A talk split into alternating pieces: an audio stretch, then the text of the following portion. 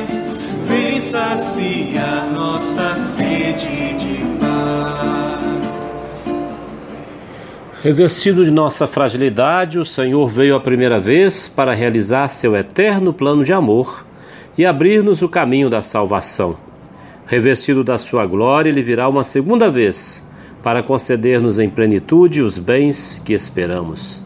Agora e em todos os tempos, ele veio ao nosso encontro em cada irmão ou irmã, que o encontramos, para que o acolhamos na fé e o sirvamos na caridade. Meu irmão, minha irmã, paz e alegria neste tempo novo que celebramos. Eu sou o Padre José dos Passos, da paróquia Nossa Senhora de Montes Claros e São José de Anchieta. E esta meditação é para sexta-feira da primeira semana do Advento, dia 3 de dezembro. Como chega a chuva no chão, trazendo fartura de vida e de pão. Neste dia celebramos a memória de São Francisco Xavier, missionário do Oriente. Francisco era de família nobre da Espanha. Estudando em Paris, fez-se amigo de Inácio de Loyola e por ele foi tocado com as palavras do Evangelho. Inácio lhe dizia: Francisco, Francisco, de que adianta ganhar o mundo inteiro e vir a perder sua alma? Francisco é um dos companheiros de Inácio na fundação da Companhia de Jesus. Ele morreu aos 42 anos de idade, deixando muitas comunidades fundadas na Índia e desejando criar a igreja no Japão. Que seu exemplo nos ajude a amar o Senhor e fazê-lo ainda mais conhecido. Minha meditação deste dia toma os textos da sexta-feira da primeira semana do Advento, Isaías 29, 17 a 24 e Mateus capítulo 9, 27 a 31.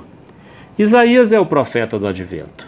Seus textos sempre trazem esse anúncio de uma intervenção de Deus em favor de seu povo, de transformação da realidade social, política e ambiental.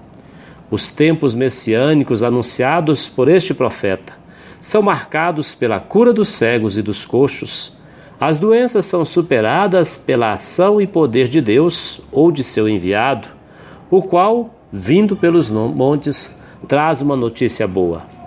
A realidade transformada por Deus perde o aguilhão de morte que impera sobre os mais pobres, e a justiça ganha sua cidadania na vida do povo de Deus o qual não terá mais motivos de se envergonhar, pois a presença de Deus em seu meio lhe garante uma vida renovada e feliz.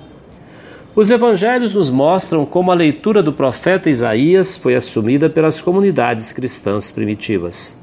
Os anúncios da libertação trazida pelo Messias são exemplificados nas muitas curas e milagres realizados por Jesus.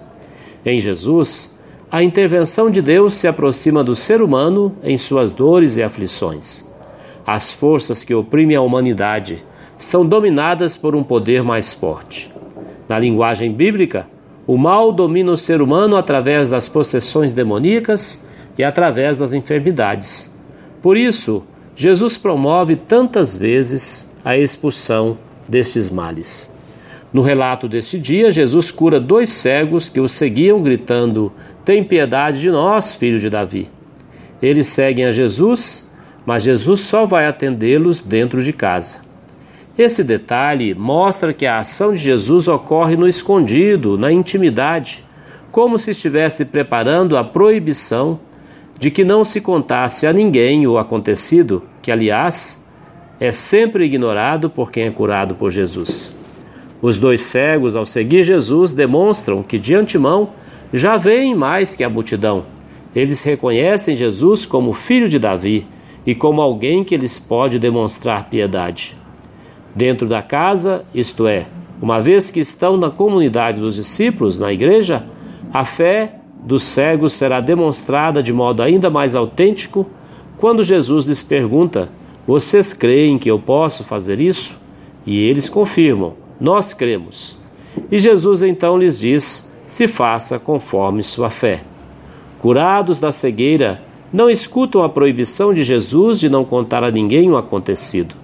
Jesus não quer publicidade, quer apenas fazer o bem e libertar os cativos. Mas quem experimentou o encontro com Jesus não consegue mais ficar calado e espalha o Evangelho. Assim acontece com estes que foram curados. Vão e divulgam em toda a região o acontecido. Hoje somos nós que pedimos ao Senhor que cure os nossos olhos e não nos deixe enganar com falsos profetas e falsos messias.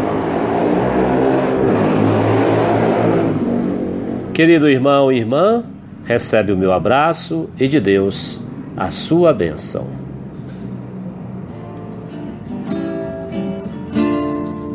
Vem, Senhor, não tardes mais, vem saciar nossa sede de